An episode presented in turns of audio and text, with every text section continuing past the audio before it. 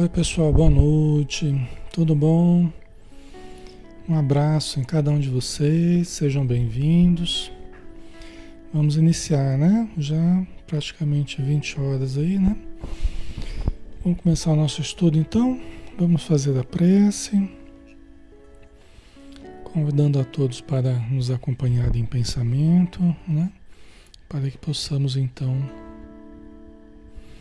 criar a sintonia necessária para termos as melhores intuições, para termos as melhores energias, permeando a nossa relação, permeando o nosso estudo, permeando este momento que deve ser de amor, de luz e de paz.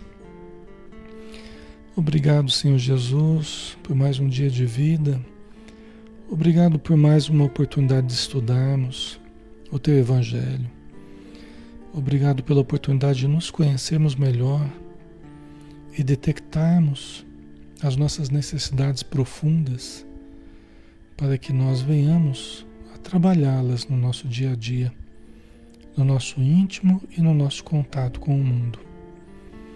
Ajuda-nos, Senhor, no nosso entendimento, facultando-nos a perfeita compreensão, com lucidez, com discernimento, nas análises que nós iremos realizar e que possamos trocar com a vida espiritual os melhores pensamentos, os melhores sentimentos e as melhores energias. Pedimos o teu amparo para todos os lares, todos os irmãos e irmãs que estão conosco, todos necessitados, assim como nós, da tua mensagem, necessitados de aconchego com o teu evangelho, de sentirmos a seiva do teu amor, nos dando vida para a nossa alma e para o nosso corpo, para a nossa vida. E também, Senhor, auxiliando os espíritos necessitados, que permanecem próximos a nós, ainda indecisos, desorientados ou revoltados alguns, mas que todos possam encontrar a paz que necessitam. Certos de que estás conosco, que possamos estar contigo hoje e sempre. Que assim seja.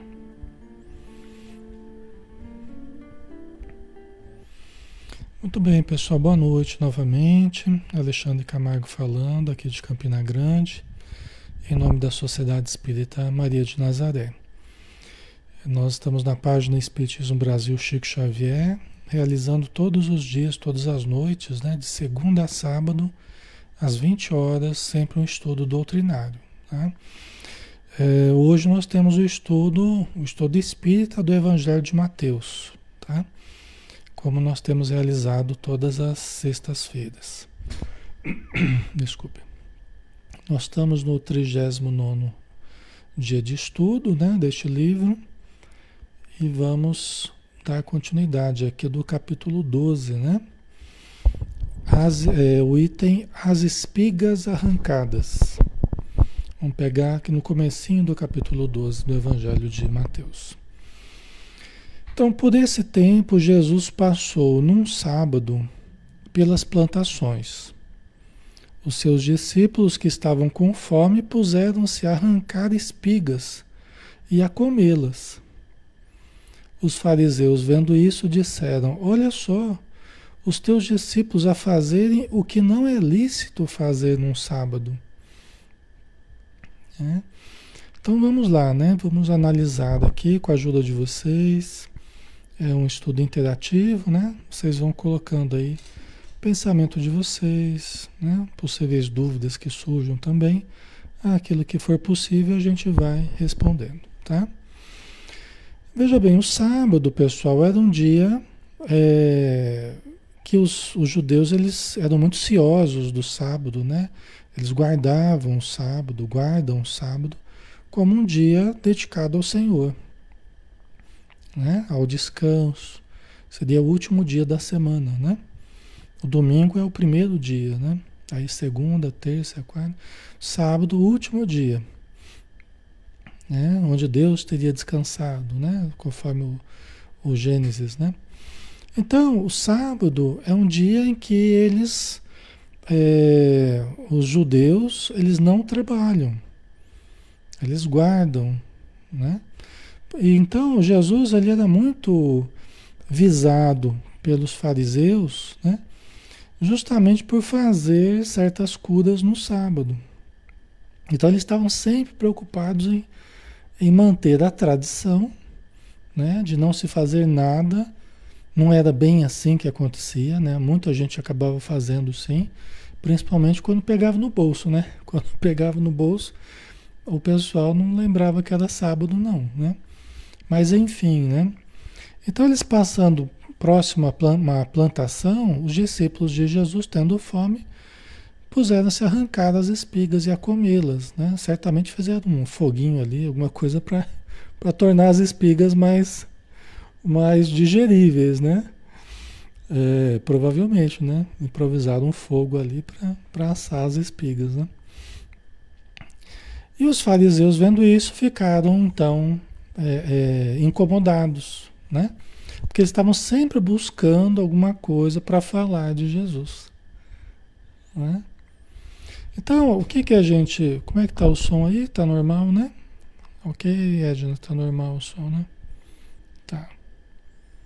Ok, né? Certo.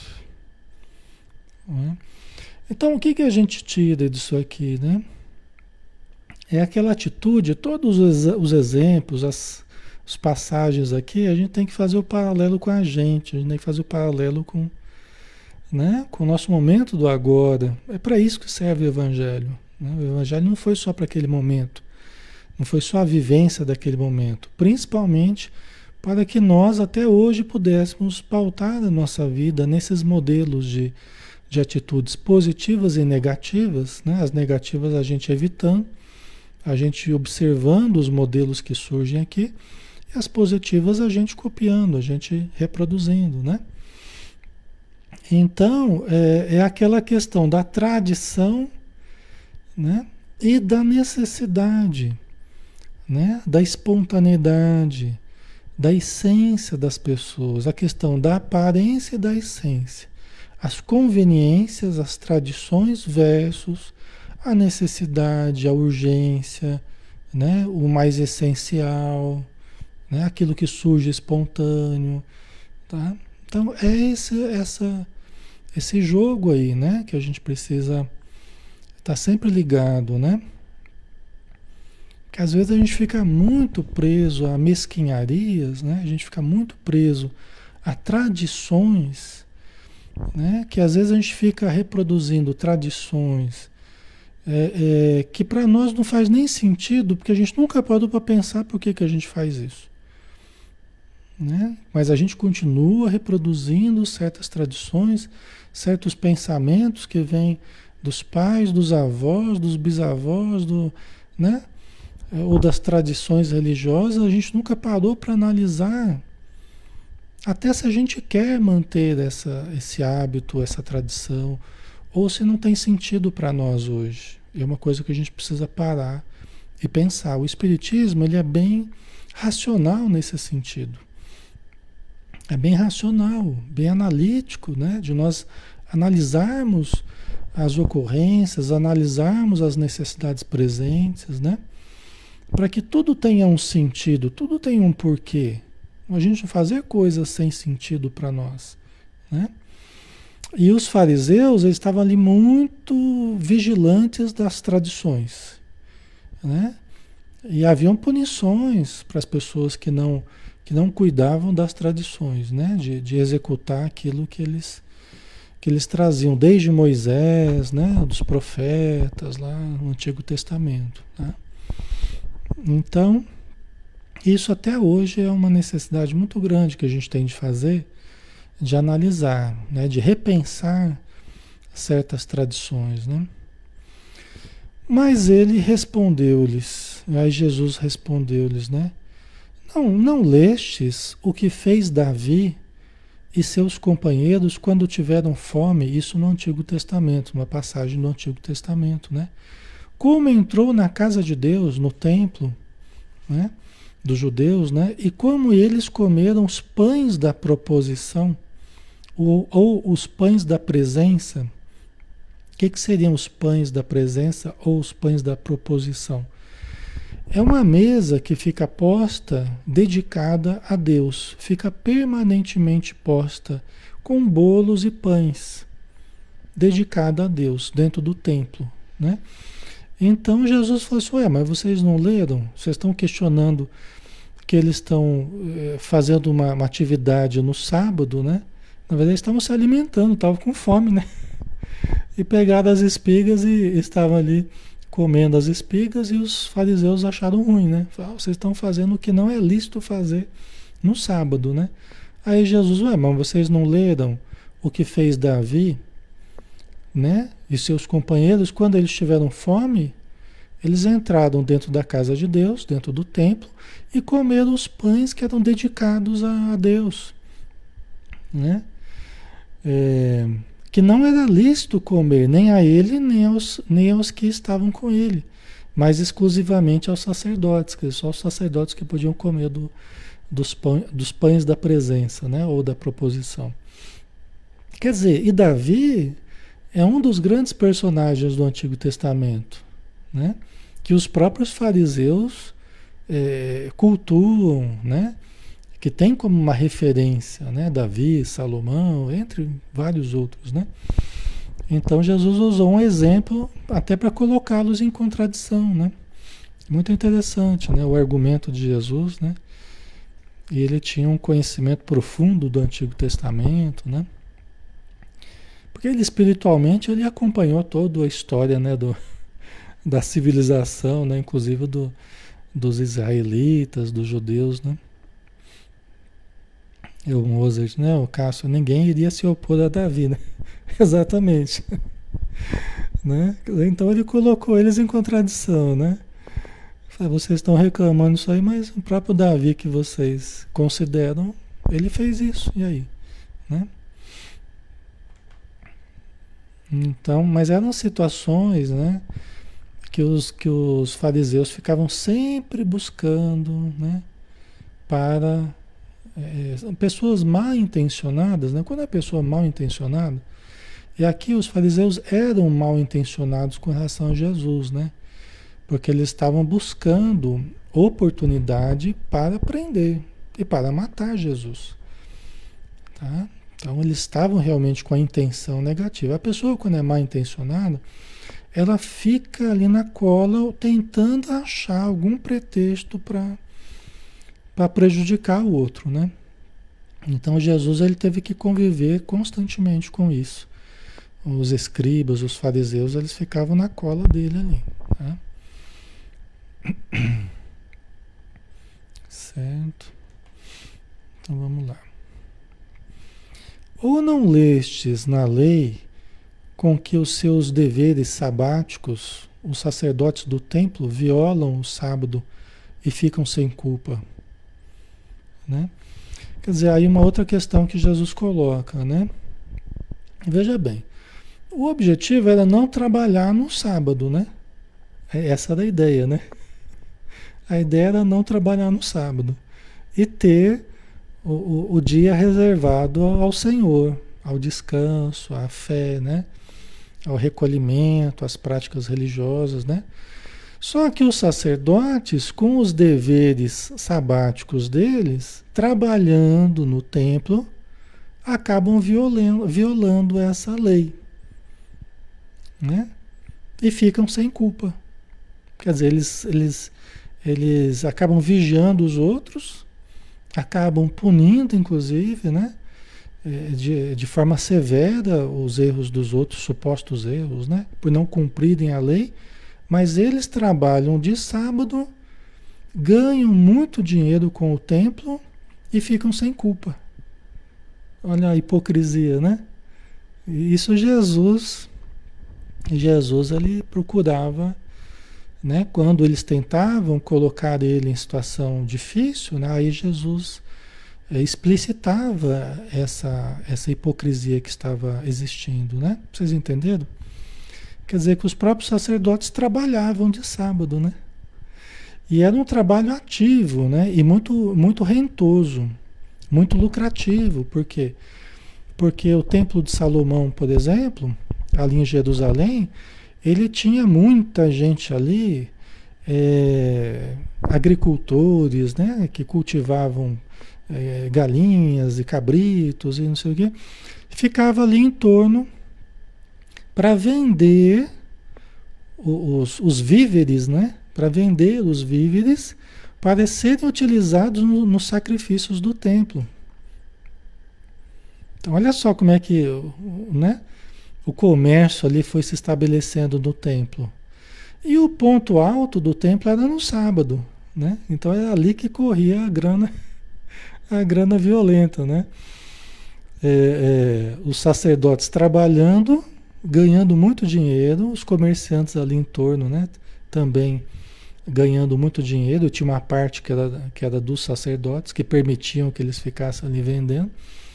E por isso que Jesus, né? Teria aquela situação do templo lá que Jesus teria usado uma certa energia, tal é, não tinha nada a ver, não tinha nada contra o dinheiro, não era uma, uma revolta de Jesus contra o dinheiro, tá? Mas ele falava assim, olha, está escrito que essa casa será chamada casa de oração, não é casa de comércio, né? É casa de oração.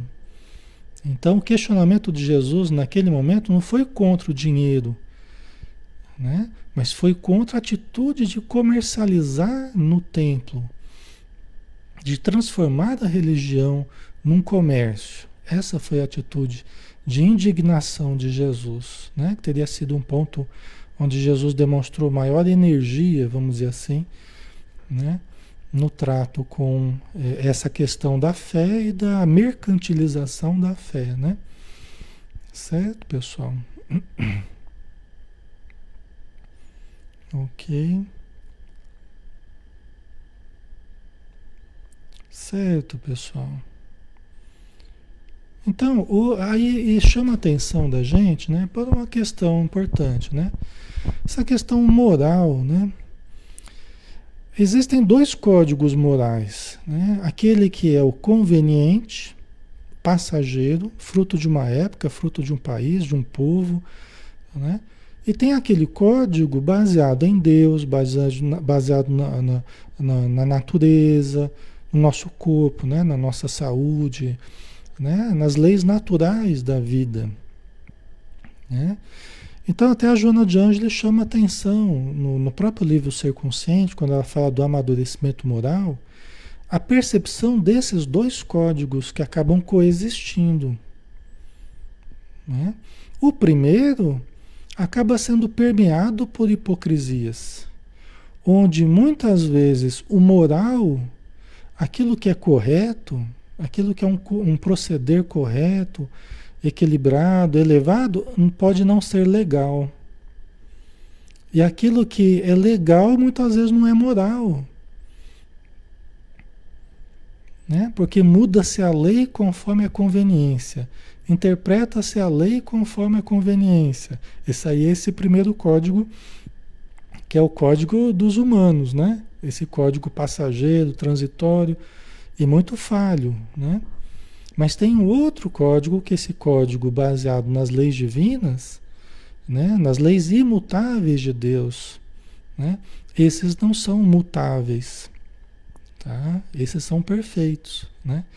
Então nós, quando a gente começa a estudar as leis divinas, a gente começa a estudar no contexto da religião, começa a estudar Jesus, a gente começa a perceber a natureza desse segundo código, né? ou desse código divino, vocês entendem? Que os espíritos trazem, né? que André Luiz traz nos seus livros, que a espiritualidade vive já no plano superior, nós estamos tentando instalar aqui na matéria, né? Que é um código que sai dessa hipocrisia, rompe com essa, essa hipocrisia, né? Mas nós vivemos muito isso hoje, né? Muito, muito, muito, né? Então, quando eu quero, eu mudo a lei, eu torço a lei, eu interpreto né, conforme seja conveniente para mim. Aí que entra aquela racionalização que a gente falava ontem, né? Que a Joana Anjos até fala que é o, é o mecanismo de defesa pior que existe, o mais perigoso. Que é aquele que você pega uma coisa que é errada e você começa a usar de, de pretensas justificativas racionais para tornar aquilo correto. É quando a gente fala assim, uma coisa errada, mas a pessoa fala assim, ah, mas está todo mundo fazendo, não dá, não dá nada não, está tá todo mundo fazendo. Mas aquilo é errado. É uma coisa imoral, é uma coisa que não é correta. Mas a gente usa o argumento de que não, está todo mundo fazendo, para dar a impressão que é, que é uma coisa certa. Então, esse é o mecanismo da racionalização. Vocês entendem? Isso é muito importante, por quê? De tanta gente usar a racionalização para torcer, porque a gente quer que o errado fique certo e o certo se transforme em coisa errada. A gente vai perdendo o referencial do certo e do errado. É, de tanto viver na mentira, estorcendo as coisas, a gente acaba causando o maior prejuízo que a gente poderia causar para a gente que é perder o referencial do certo e do errado. Simplesmente a gente vai perdendo o referencial. A gente passa a acreditar na própria mentira e vai perdendo o referencial do que é certo e errado. É? Faz sentido para vocês? A, a, coisa que a gente, a coisa mais importante para a gente aqui nos estudos, talvez um dos grandes objetivos da gente estar aqui, se não o maior, é a gente, é a gente aprender a discernir conforme a doutrina espírita nos, nos oferece, nos possibilita, a gente aprender a discernir do certo do errado, né? né? A gente afinar né, o nosso instrumento, o nosso discernimento, né? Para a gente conseguir perceber a diferença do certo, do errado, do bom, do, do, do ruim, do saudável, do patológico, não é? Então é uma coisa para gente, a gente estar atento, né? Com relação a essas, essas justificativas que a gente quer dar, às vezes para as coisas erradas que a gente quer fazer. Ou então uma coisa é certa e eu fico, porque eu não quero que ela seja certa. Porque eu não quero ter que mudar. Eu estou confortável do jeito que eu estou, então não é, não é bom para mim que aquilo seja o correto. Aí eu fico tentando fazer que aquilo seja errado. Eu fico tentando fazer parecer que aquilo não é certo, aquilo é o errado. O certo é do jeito que eu quero, né? Então isso é muito perigoso para nós, né? Isso é muito perigoso. Porque a gente vai perdendo a noção do certo e do errado, tá? Certo, a Maria Elisa. Nossa, é isso que eu peço todos os dias. Para ter discernimento, né, Maria Elisa? Eu também. Nas minhas preces, as coisas que eu mais peço é ter lucidez, é ter discernimento. Né? E é lógico, estudando, né, refletindo, a gente vai desenvolvendo mesmo, né? Entendeu? Ana Dalva, não há mais espaço para fé cega, né? É, então, a gente tem que aprender a analisar as coisas, né? Tá? Certo.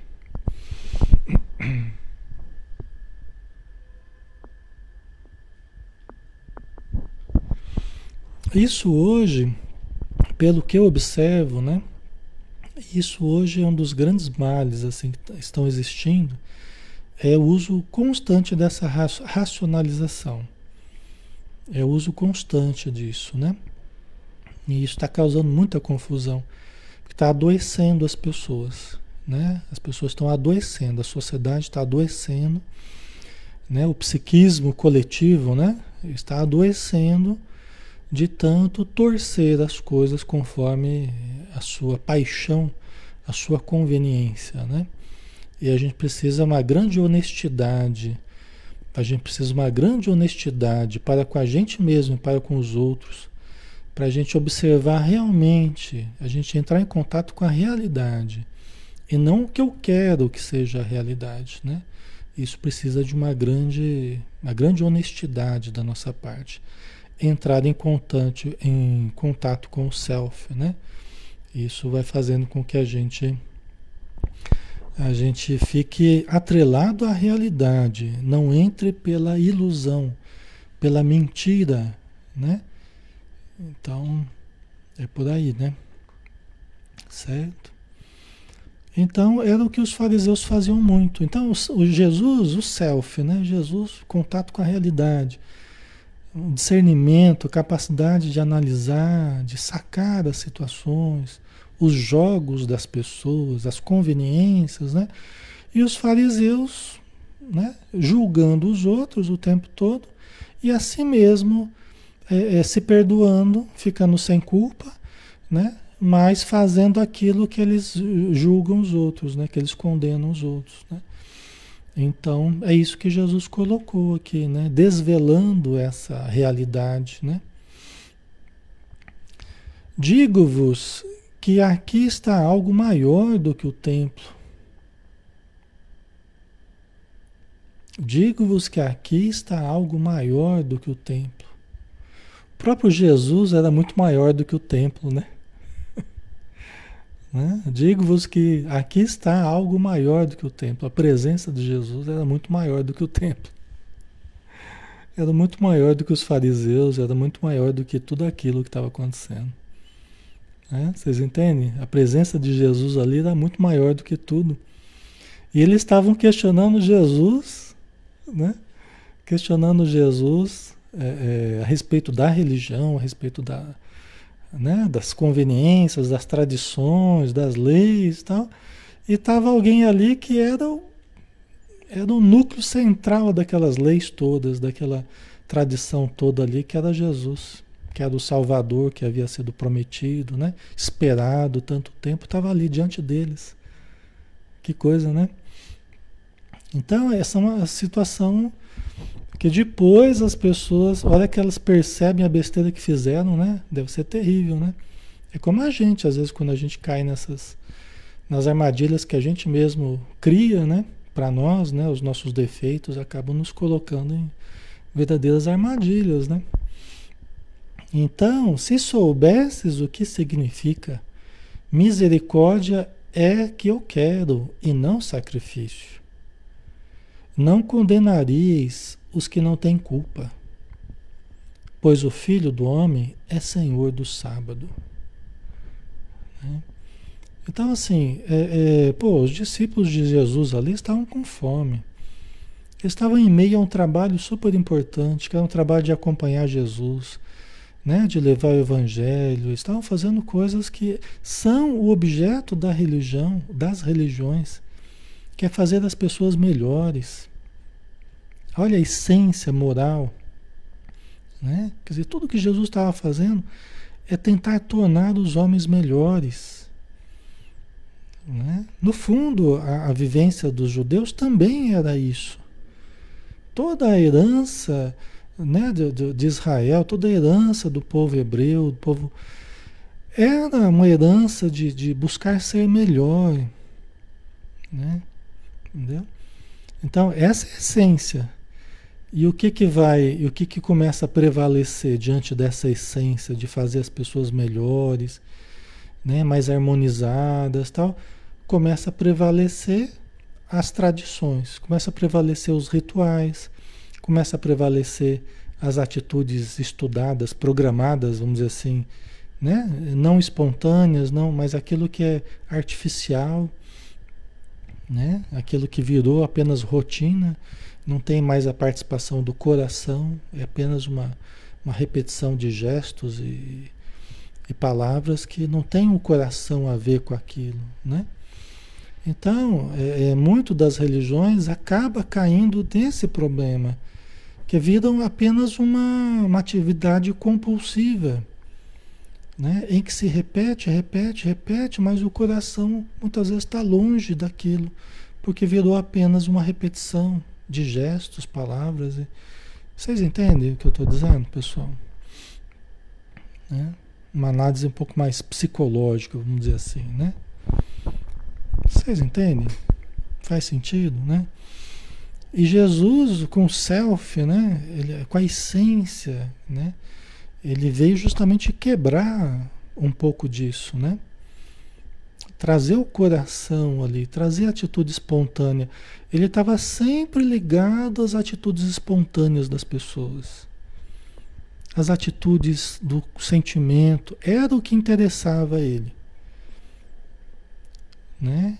Quando ele se deparava com alguma coisa ali que podia virar uma lição, que tocasse o coração era o que ele chamava atenção.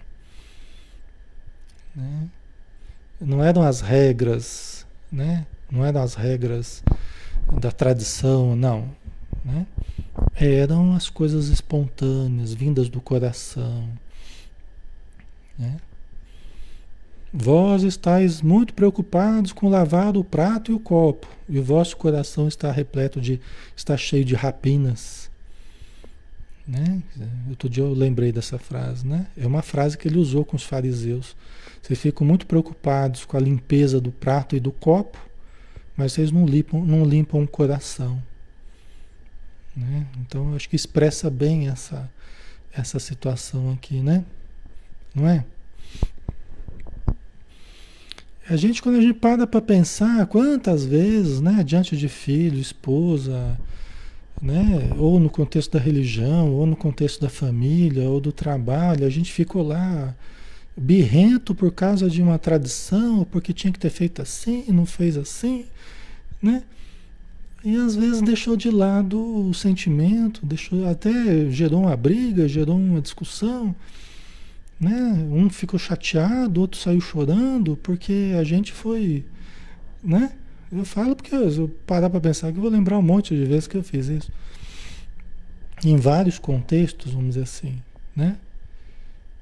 Em que as pessoas ficam relegadas ao abandono, né? O sentimento fica relegado ao abandono, né?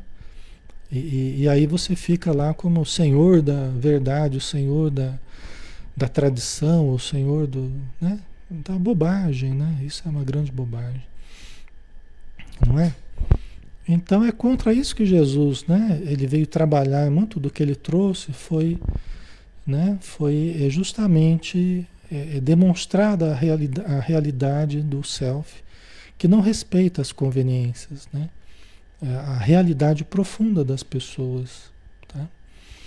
Nós é, somos cheios de regras, cheios de regras de etiqueta, regras de, né? Nós somos mestres em em criar essas, esses montes de regras e a gente ficar preso nesses montes de regras, né? E fica uma coisa mesquinha muitas vezes, né? Tá? Não que elas não tenham importância, tudo tem importância, né? Só que às vezes não tem o tamanho da importância que a gente dá a elas. Nós precisamos saber relativizar as coisas. Né? Lavar o copo é importante, lavar a mão, o prato, né?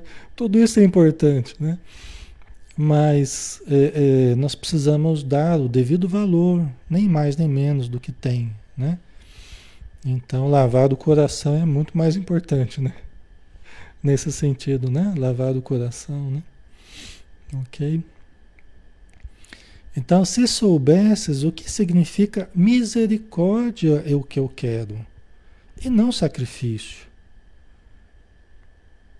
Né? Porque, inclusive, no templo ficavam lá sacrificando animais, sacrificando né? É, cabritos, é pombas, é não sei o que. Né? Se soubesses que misericórdia é o que eu quero, não sacrifício, vocês não ficariam condenando pessoas que não têm culpa. Né?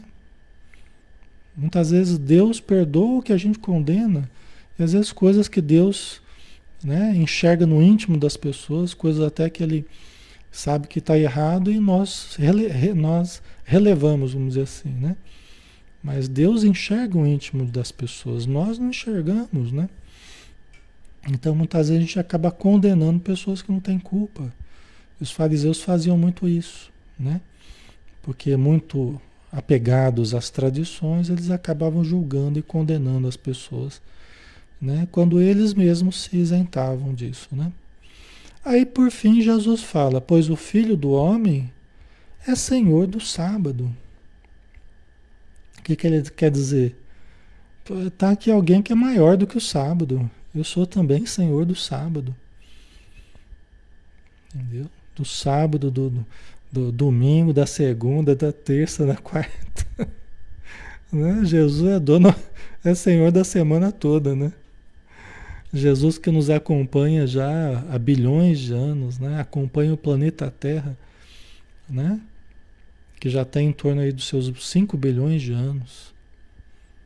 Aí vai dizer para Jesus que não pode curar no sábado, não pode, não pode comer milho no sábado. Né? Fica uma coisa tão mesquinha, não fica? Fica tão mesquinho, né? Jesus, o governador do planeta, né? Pois o filho do homem é senhor do sábado. Posso fazer qualquer coisa no sábado. E não é nenhuma lei que não tem sentido nenhum que vai me impedir de fazer aquilo que eu vim fazer. Né? Vim cuidar dos negócios do meu pai. Né? Não é assim que ele falava, né? Ok? Certo, pessoal? Né? Vamos continuar, né?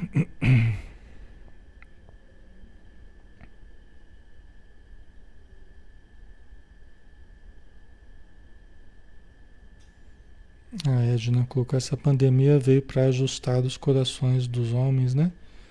Começar a dar amor, porque era isso que Jesus ensinou. Exatamente, é. É, é isso aí, né? E os espíritos sabem como ajustar né? Como ir nos construindo, né? A partir das dificuldades, eles sabem como fazer isso, né? Então, estamos sendo trabalhados, todos nós, né? Então, agora vamos para o próximo item. Nós temos tempo ainda, né? Temos uns 20 minutos ainda. A cura de um homem com a mão atrofiada. A mão atrofiada, né? A mão com problema, né? Então, versículo 9: Partindo dali, entrou na sinagoga deles. Ora, ali estava um homem com a mão atrofiada. Então perguntaram-lhe, a fim de acusá-lo: É lícito curar aos sábados? Eles já estavam lá de novo, né? Os fariseus já estavam preparados. Já estavam preparados de novo com o cartucho deles lá, né? E entrou um, um, estava ali na sinagoga um homem com a mão atrofiada. Então os, os fariseus viram que eles entraram ali na sinagoga e perguntaram para Jesus: é lícito curar aos sábados? Olha só, né? A pegadinha, né? Tentando pegar Jesus, né? Jesus respondeu: Quem haverá dentre vós que, tendo uma ovelha e caindo ela numa cova em dia de sábado, não vai apanhá-la e tirá-la dali. Ora, um homem vale muito mais do que uma ovelha. Logo é lícito fazer o bem aos sábados. Né? Então vamos lá, né?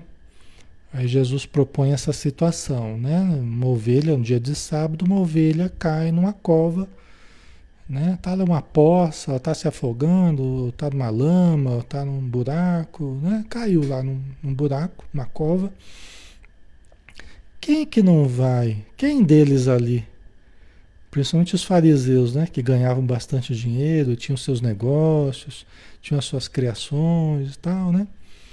Quem, dali, quem que não iria apanhá-la e tirá-la dali só porque era um sábado?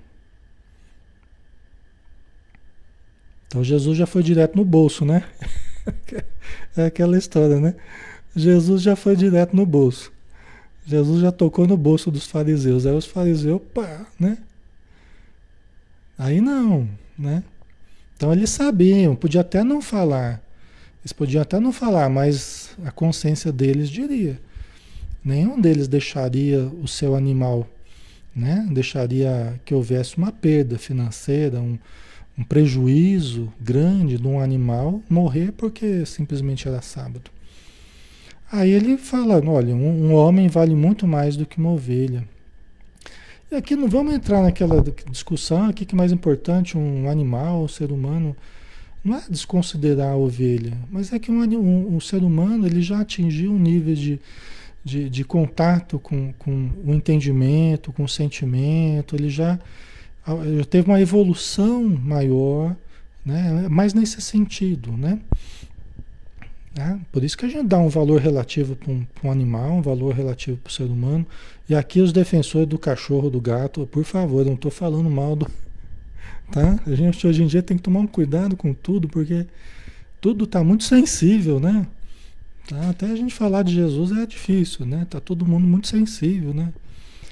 Então, mas vocês entenderam, né? Vocês entenderam, né? Quer dizer, olha, uma, um homem vale muito mais do que uma ovelha.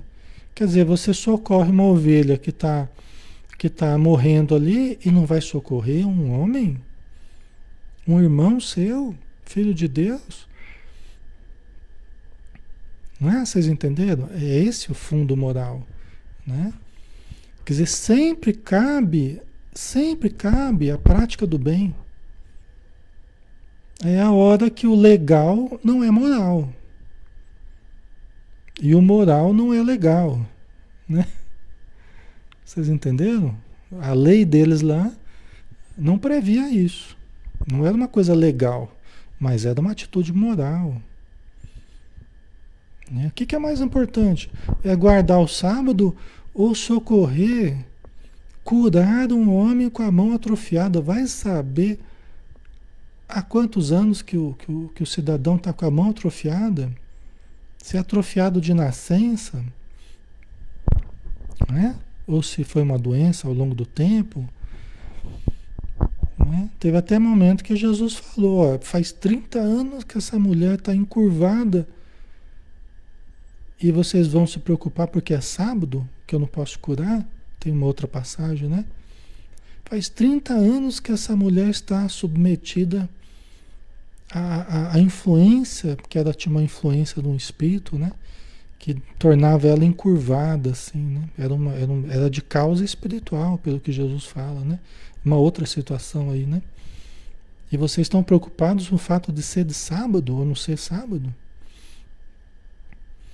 Então, é aquela situação das pessoas ou da gente, quando a gente fica só se pegando em mesquinharia, né? Você fica se pegando em, em alfinete e deixando passar o elefante, né?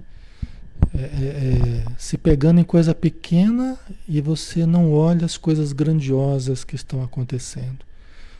O que, que teria de mais grandioso ali naquele momento que fosse a cura, a melhora de um, de um, de um, de um ser humano ali que estava atormentado por um sofrimento, né? Não tinha nada mais importante do que isso naquele momento. Né?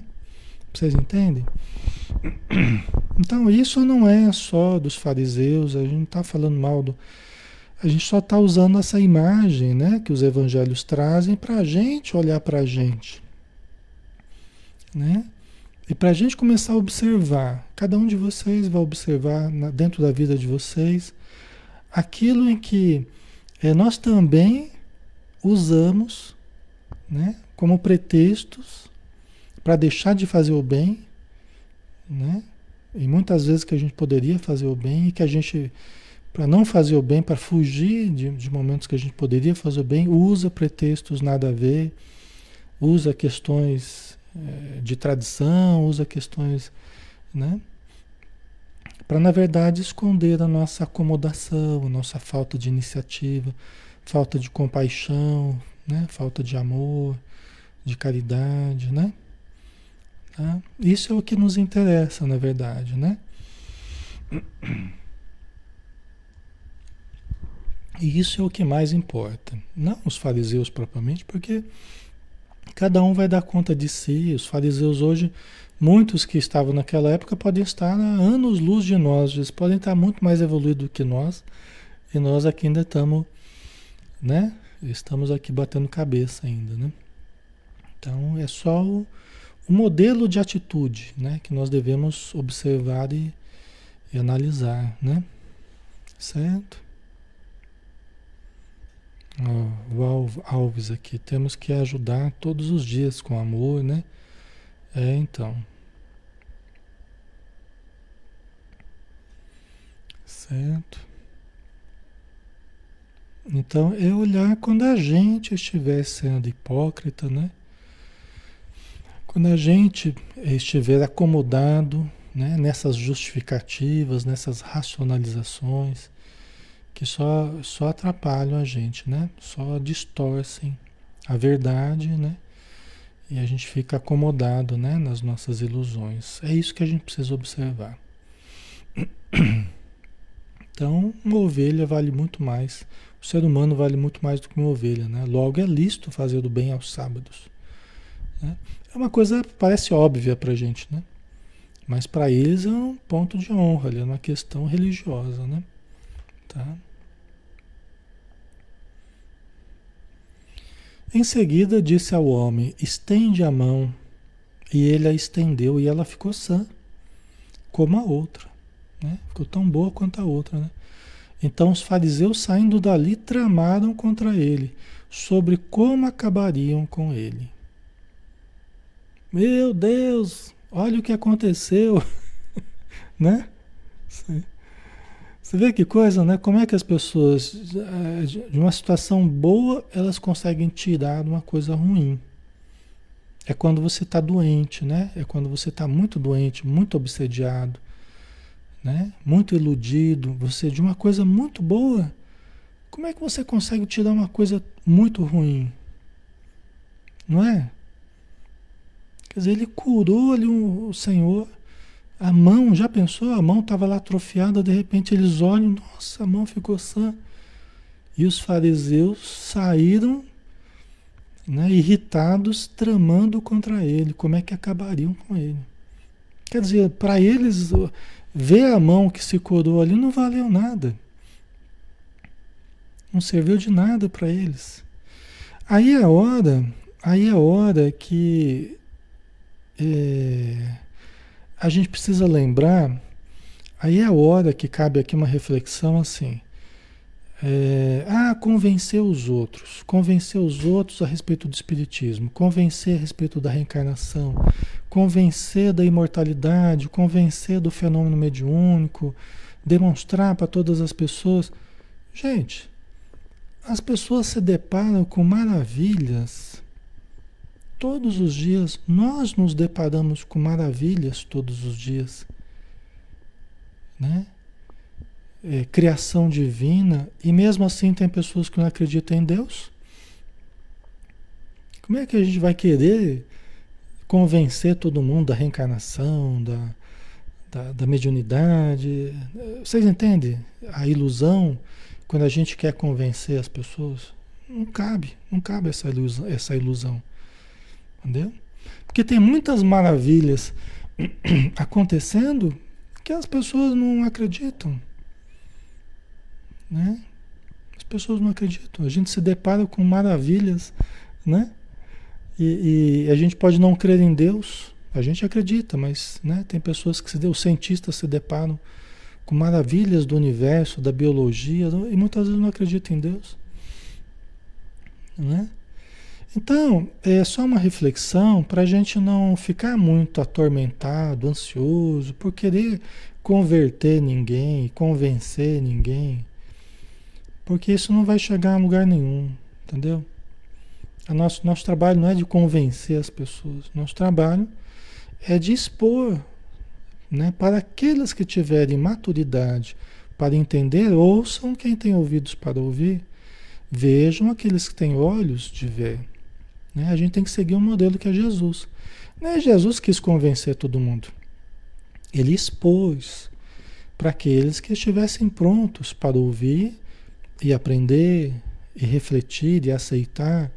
Mas aqueles que não estiverem também, é respeitar o tempo das pessoas, deixá-las tranquilas, não incomodá-las, né? Então isso é importante, né? Ok? Certo? Não é? Não precisamos forçar nada, né? Por isso que todos vocês estão aqui espontaneamente no estudo, se sentiram atraídos pelo tipo de estudo, né? Pelo canal, pelo Espiritismo Brasil, e estão aqui espontaneamente, atraídos pela, pela mensagem de Jesus, pela mensagem espírita, né? Ninguém está forçando vocês, né? É assim que deve ser, né? Então, é, mas é, é curioso, né? É curioso como é que às vezes de uma situação tão boa as pessoas conseguem tirar uma. É, é quando a gente está muito obsediado mesmo, né? Porque quando a gente está muito obsediado, aquilo que é bom a gente vê como ruim. E aquilo que é ruim a gente vê como bom. Né? Quando você fala, vamos fazer uma prece, a pessoa, não, não. Vamos fazer um, vamos aplicar um passe. Não, não, não, não quero. É quando a coisa está feia. né? É quando a coisa está feia. Aquilo que é bom, aquilo que é muito bom, a pessoa vê como ruim. E aquilo que é muito ruim, ela vê como bom. Vamos tomar uma branquinha lá no bar? Opa, vamos lá. né? Ai, ai. Então, essa, essa realidade, né? O, processo obsessivo é assim. Né? Falou em fazer evangelho no lar, o pessoal sai correndo. né? Mas tudo tem o seu tempo, né? Vamos dar uma paradinha por aqui, pessoal, para a gente não entrar no próximo, né? É, aí semana que vem a gente entra no. a gente entra no próximo tópico aqui, né? Certo. Ok.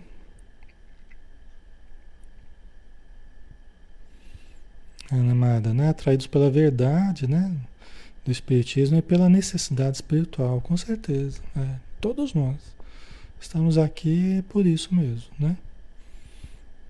É, somos atraídos pela necessidade, né? Que nós estamos vivendo e, e o consolo, a orientação que a gente encontra no Espiritismo, né? Isso é muito bom.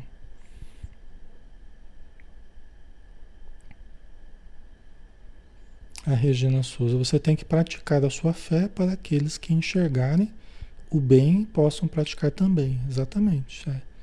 O exemplo ele, ele arrasta, né? É, é a maior força que existe é a força do exemplo, né? Que é as pessoas verem o que é correto sendo feito, aí elas se sentem motivadas a fazer também, né? No tempo delas. É isso aí mesmo. Muito bem, pessoal. Então vamos finalizar por hoje, né? Temos aí motivos de reflexão. E amanhã a gente vai estar de volta, né? Com o ação e reação, às 8 horas, às 20 horas também, tá? Vamos fazer a nossa prece, né?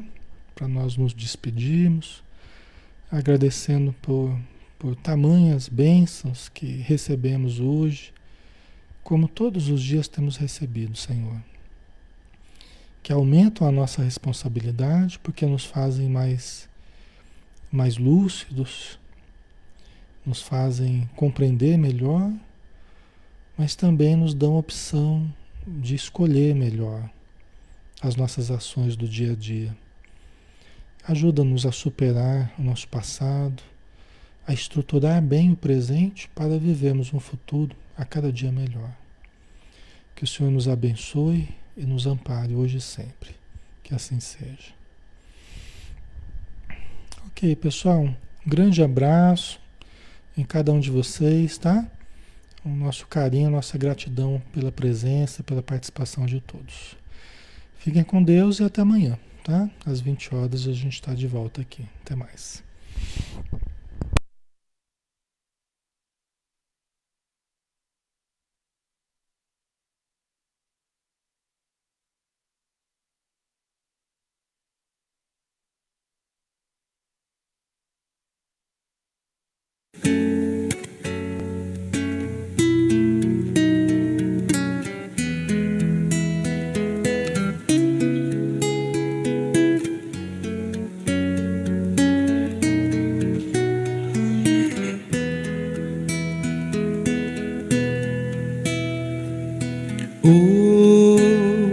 Hoje eu estou tão em paz comigo, parece até que não faz sentido o que eu tenho chorado, o que eu tenho sofrido. Hoje eu olhei o céu da minha janela, vi no meu coração a presença tão bela de Jesus sorrindo e dizendo para mim: Vem, deposita em minhas mãos todos os seus problemas, levante esse olhar, não chore, não tema, não perca essa fé que você tem em mim. Quem vem a mim se alimenta do pão da vida. Quem segue meus passos não sente as feridas, tem a paz que eu dou, é feliz enfim. Senhor, perdoai meus pecados, me aceite ao seu lado, me deixe tocar esse manto sagrado e a graça que eu peço terei na sua luz. Senhor, quem sou eu para que entreis em minha morada? Mas um fio da sua luz numa telha quebrada ilumina uma vida para sempre, Jesus. Senhor, consolai os que choram, curai os que sofrem, nas ruas, nos guetos, nos becos escuros, na chuva, no frio, sem teto e sem pão. Piedade daqueles que pensam que a felicidade é riqueza, o poder Ser feliz na verdade é quem tem Jesus dentro do coração. Jesus Salvador, Jesus Salvador, Jesus Salvador, para sempre Jesus.